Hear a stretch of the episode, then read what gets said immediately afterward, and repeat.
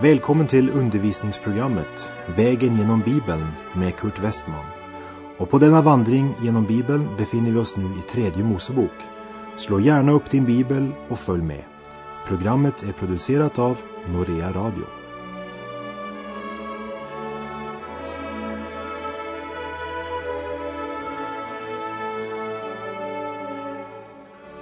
Vi har nu kommit till kapitel 19 i tredje Mosebok. Avsnittet från kapitel 18 till och med 20 innehåller alltså lagar om helgelse. Och det här kapitlet är egentligen en praktisk tillämpning av de tio Guds bud. Vi kan säga att det är Guds fruktan i vardagen som är det stora temat i det här kapitlet. Alltså en konkret vägledning om hur Guds folk ska leva här i denna värld.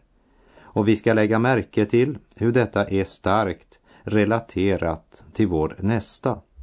Både i vers 18 och vers 34 möter vi en sättning som inte står någon annanstans i det gamla testamentet. Du ska älska din nästa som dig själv. Och redan i vers 2 möter vi det som är själva grunden och det bärande i det som Gud här undervisar om, nämligen ni ska vara heliga, ty jag, Herren, er Gud, är helig. Gud presenterar inte här några svävande teorier med något som Gud har givit för att det ska praktiseras i vardagslivet. Lagen kan inte producera den helighet som den kräver. Lagen krävde helighet, men den skänkte inte helighet. Den uppenbarade lagens rättfärdighet. Den höga standard som lagen ställde kunde inte uppnås genom mänsklig strävan. I Romarbrevet 3, vers 19 och 20 läser vi vi vet att lagens ord riktas till den som äger lagen för att varje mun ska tystas och hela världen underkastas Guds dom. Ty genom laggärningar blir ingen människa rättfärdig inför honom. Lagen kan bara ge insikt om synd. Det är en underbar sanning att Gud har givit oss sin helige ande som bor och verkar i oss. Det är den livsnödvändiga kraften till att leva ett kristet liv. Och hela 15 gånger sägs det i det här kapitlet, jag är Herren er Gud, eller jag är Herren. Gud drar gränsen mellan rätt och fel. Han alena drar den klara gränsen mellan heligt och oheligt. Och det behövs ingen annan begrundelse och det givs ingen annan begrundelse än denna. Jag är Herren, er Gud. Vi läser i tredje Mosebok 19, verserna 1 och 2. Och Herren talade till Mose och sade Tala till Israels barns hela menighet och säg till dem, ni ska vara heliga, ty jag, Herren er Gud, är helig. Det första som texten på nytt vill påminna om är att det som står skrivet är Guds eget ord. Det andra är att texten talar om Israels barn som Guds menighet. Det hebreiska ord som används här är eda, som är en avledning av ordet för sammankomst eller befalla att komma samman. Så Israels barn är alltså ett folk som Javé eller Jehova har tagit initiativet att sammankalla för att det ska möta honom, vara hos honom och tillhöra honom. De var inte de som kallade på honom, men han kallade på dem. De hade inte gjort något för att förtjäna att bli hans folk. Han gjorde allt och därför har han rätt att säga dem vad som är hans vilja med dem och deras liv. Instruktionen ges till Mose, som är den genom vilken lagen blev given. Och här möter vi en praktisk tillämpning av denna lag. Gud kräver helighet därför att han är helig. Liksom Gud också idag klart säger att hans folk ska leva och vandra som ett heligt folk. Första Korinthierbrevet 10.31 säger om ni äter eller dricker eller vad ni gör, så gör allt till Guds ära. Och andra Korinthierbrevet 5.17. Den som är i Kristus är alltså en ny skapelse, det gamla är förbi, något nytt har kommit. Och i Petrus första brev kapitel 1, verserna 13 till 16. Var därför beredda att bryta upp och hålla er vakna. Sätt allt ert hopp till den nåd som kommer er till del när Jesus Kristus uppenbaras. Ni är lydnadens barn. Låt er inte styras av det begär som behärskade er medan ni ännu var okunniga. Lev ett allt igenom heligt liv, liksom han som har kallat er är helig. Det står ju skrivet, var heliga, ty jag är helig. Den stora skillnaden mellan livet under lagen, det vill säga det liv som lagen krävde att vi skulle leva, och livet under nåden, är att idag verkar den helige Andes kraft i den troendes liv. Vi är förenade med den levande Kristus. Det gamla är förgånget, allt har blivit nytt. Vi är inte längre sammanbundna med Adam under lagens förbannelse. Vi är förenade med Kristus och vi önskar att behaga honom.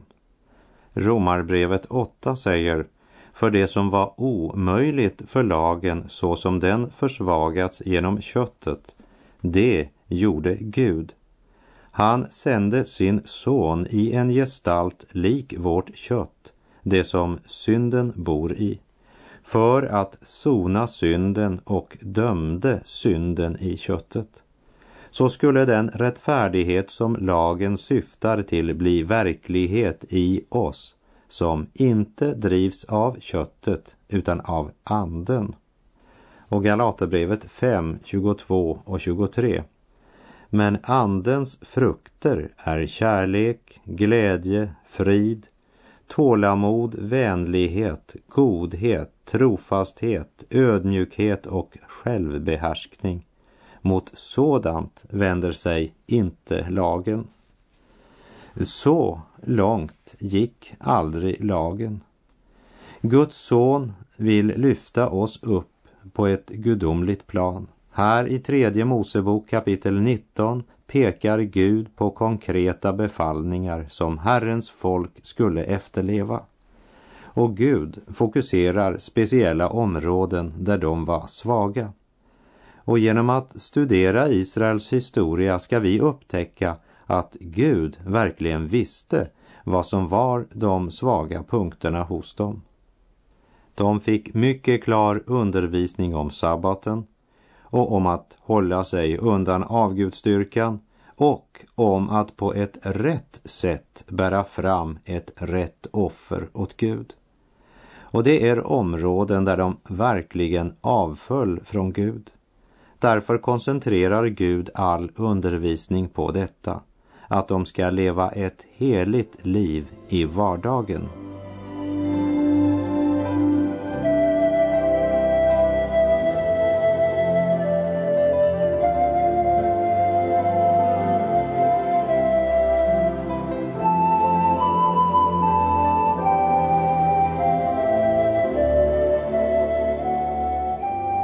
Tredje Mosebok 19, vers 3. Var och en av er må frukta sin moder och sin fader. Mina sabbater ska ni hålla, jag är Herren, er Gud.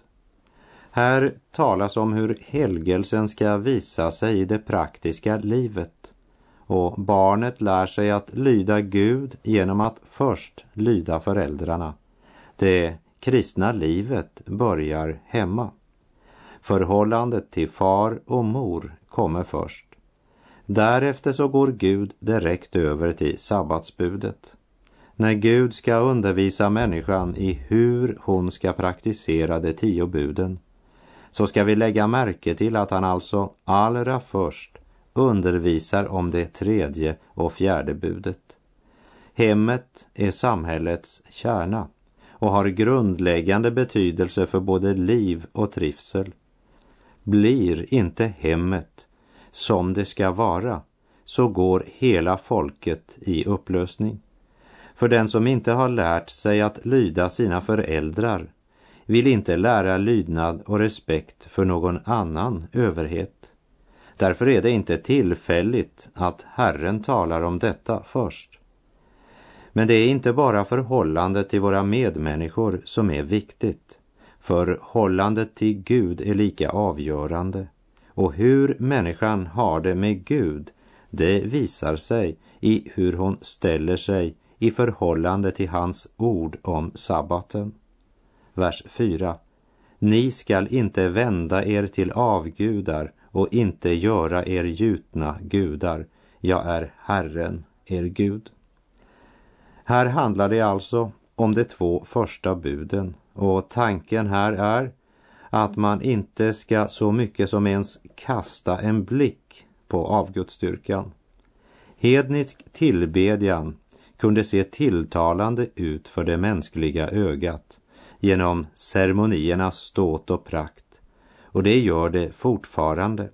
Bara se på alla hedniska och meningslösa religiösa ritual som förekommer idag. Det är ögonsurrogat. Det hebreiska ord som här är använt för avgudar är ett ord som speciellt pekar på att de är värdelösa gudar, bara tomhet, som skriften uttrycker det i Jesaja 41.29. Se, det är allesammans fåfänglighet. Deras verk är ett intet, deras gudabilder vind och tomhet. Och Gud varnar för detta eftersom de som följer dessa avgudar själva blir lika tomma. Tredje Mosebok 19, verserna 5 till 8. När ni vill offra tackoffer åt Herren ska ni offra det på sådant sätt att ni blir välbehagliga. Samma dag ni offrar det skall det ätas eller också den följande dagen. Men det som blir över till tredje dagen skall brännas upp i eld. Om det äts på tredje dagen så är det en vederstygglighet.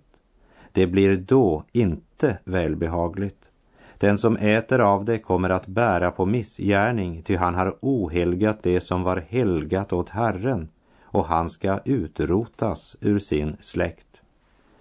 Ja, här finns det inget att tillägga. Vi påminner bara om att tackoffret var ett frivilligt offer. Men även om det var det så kunde det inte ske hur som helst. Men det skulle utföras noggrant efter Guds anvisningar och bud. Den troende kan inte göra sig en massa privata meningar om hur tackoffret ska vara. Det ska vara som Herren vill. Jag upplever att det idag är många som tjänar Gud, som tycks tro att de kan ta sig friheter som inte andra kan. Men hör nu här, min vän. Texten här säger oss att även om tackoffret var ett frivilligt offer måste det i minsta detalj följa den ordning Gud givit för tackoffret och ett avvik från den gudomliga förordningen blev straffat med döden som ett varnande exempel för allt Herrens folk. Andra åter menar att eftersom de gett en så stor gåva till församlingen så ska de ha ett visst företräde och extra uppmärksamhet. Allt för många volontörer och frivilliga i församlingsarbetet uttrycker sig ungefär så här. Ja, men jag är ju bara volontör. Gud säger, om du skall delta, gör det rätt, gör det helhjärtat när du tjänar den evige Gud. Inte delta i frivilligt församlingsarbete om du inte tänker göra det av hela ditt hjärta och av all din kraft. Jag tror att många kristna en dag ska bli dömda på grund av deras lathet och likgiltighet. Någon är närmast stolt över att de har gjort en församlingstjänst. Se, jag undervisade en söndagsskolklass eller jag ordnade allt till serveringen och så vidare. Men hör här, min vän. Hur många gånger kom du för sent till din uppgift? Hur många gånger tog du det inte allt för lättvint med förberedelsen? Och jag ser allt för många som i hast bläddrar igenom sin bibel för att plötsligt i sista stund försöka finna ut vad de ska säga. Kära vänner, en dag ska vi ställas till ansvar. Petrus första brev kapitel 4, vers 17 säger Ty nu är tiden inne för domen och den börjar med Guds hus. Men om den börjar med oss, hur blir då slutet för dem som inte vill tro på Guds evangelium? Det som Gud talar om i verserna 5 till 8 i tredje Mosebok 19 är att vi inte ska komma till honom med vårt tackoffer, vårt frivilliga offer, om vi inte är redo att komma på Guds villkor.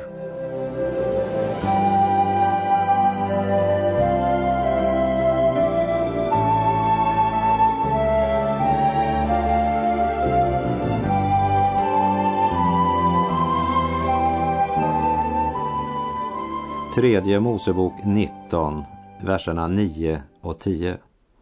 När ni inbärgar skörden av ert land ska du inte skörda till yttersta kanten av din åker. Inte heller ska du göra någon axplockning efter din skörd.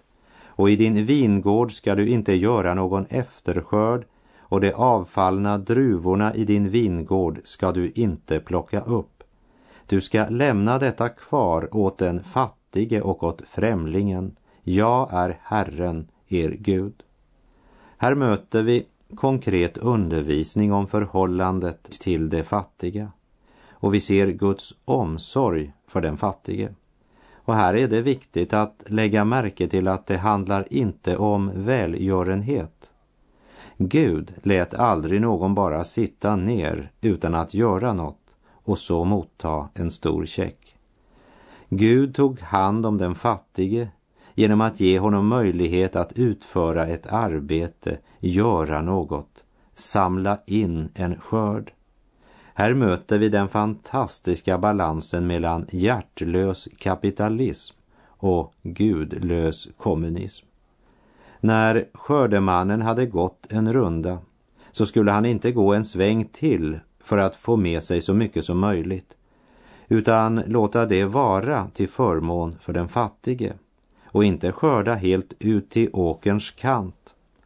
När man skördade för hand på det sättet så blev cirka 10-20 procent av kornet kvar på åkern.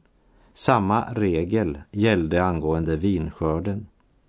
Guds metod skulle undervisa både den rike och den fattige om den omsorg Gud i sin fullkomliga kärlek har för alla. Och det kan vara nyttigt för oss och våra stackars egoistiska hjärtan att lägga märke till denna gudomliga princip och verkligen lära av Guds princip och Guds sätt att handla. Om någon var så girig att han försökte få med sig det mesta när han skördade så stal han inte bara från den fattige men från Gud och Gud varnar för det. Vers 11 och 12. Ni ska inte stjäla eller ljuga eller begå något svek mot varandra. Ni ska inte svärja falskt vid mitt namn. Då ohelgar du din Guds namn, jag är Herren. Kärleken till vår nästa ska också visa sig i våra liv så att vi inte söker någon egen vinning på andras bekostnad och att vi i allt är sanna och ärliga med våra medmänniskor. Här är det omsorgen för människan som står i centrum. Och framför allt ska Guds namn hållas heligt. Det är faktiskt två sidor av samma sak. Vers 13. Du ska inte med orätt beröva din nästa något eller ta något ifrån honom med våld. Du ska inte undanhålla daglönaren hans lön över natten till morgonen. Om någon undanhåller en arbetare hans rättfärdiga lön ska han vara klar över att det är Gud han bedrar. I Jakob kapitel 5, vers 1 står det Ni som är rika, gråt och klaga över de olyckor som ska komma över er. Och i Jakob 5.4 Lönen till arbetarna som bärgade skörden på era ägor har ni undanhållit. Den skriker till himmelen och skördefolkets rop har nått Herren Sebaots öron. Och vi läser tredje Mosebok 19.14. Du ska inte uttala förbannelser över en döv och för en blind ska du icke lägga något som han kan falla på. Du ska frukta din Gud, jag är Herren. En blind man berättade en gång om hur en försäljare en gång lurade honom. Idag försöker man inte bara att lura en blind, men till och med blinda blir utsatta för rånöverfall. Här ger Gud en dubbel påminnelse om sitt namn när det gäller förhållandet till blinda eller döva. Och vers 15 och 16. Ni ska inte göra orätt i domen.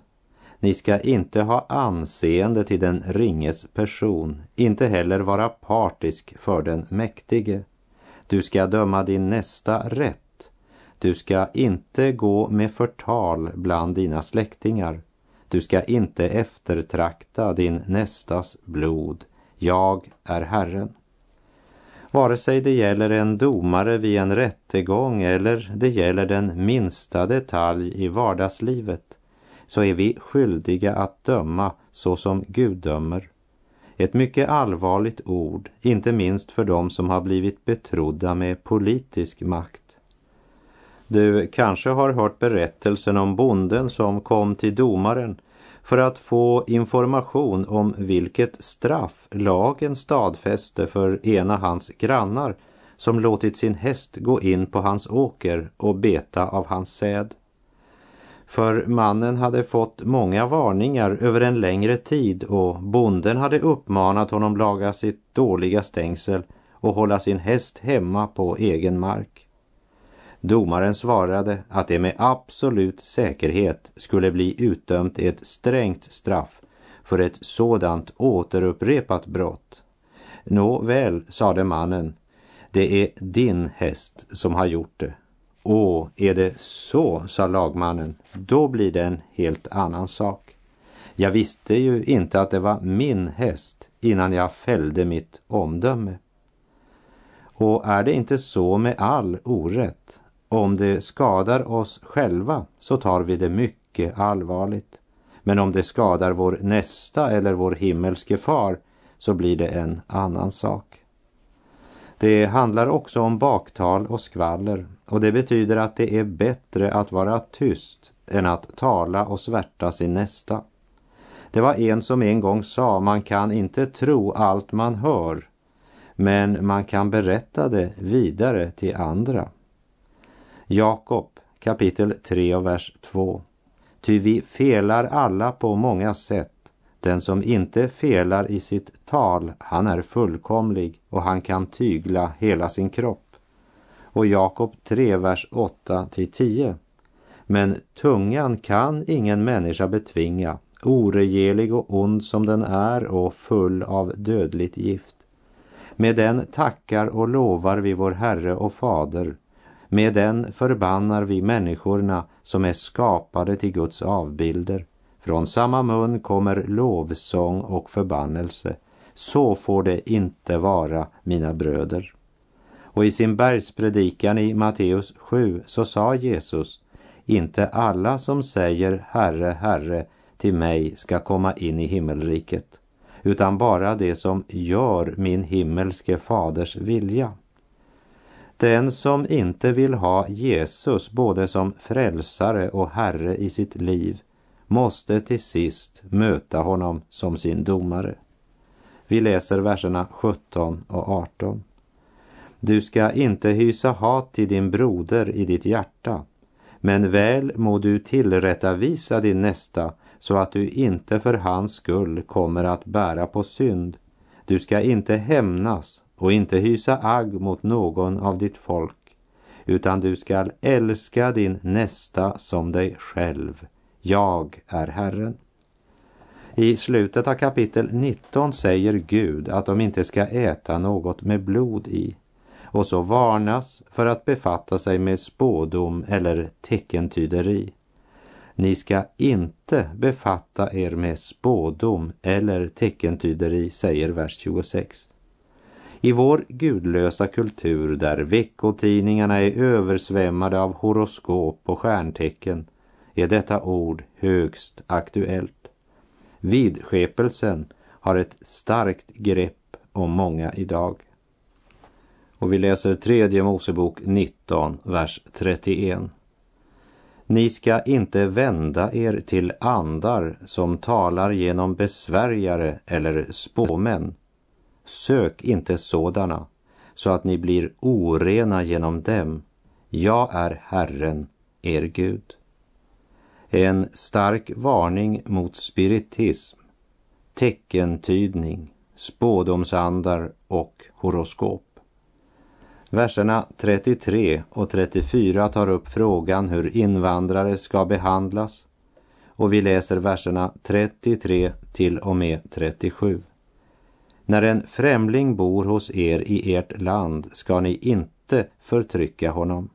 Främlingen som bor hos er ska räknas som en infödd bland er. Du ska älska honom som dig själv. Ni har ju själva varit främlingar i Egyptens land. Jag är Herren, er Gud. Ni ska inte göra orätt i domen, inte i fråga om mått, vikt eller mål. Riktig våg, riktiga vikter, riktig efa, riktigt hinmått skall ni ha. Jag är Herren, er Gud, som har fört er ut ur Egyptens land. Så ska ni nu hålla alla mina stadgar och alla mina lagar och göra efter dem. Jag är Herren.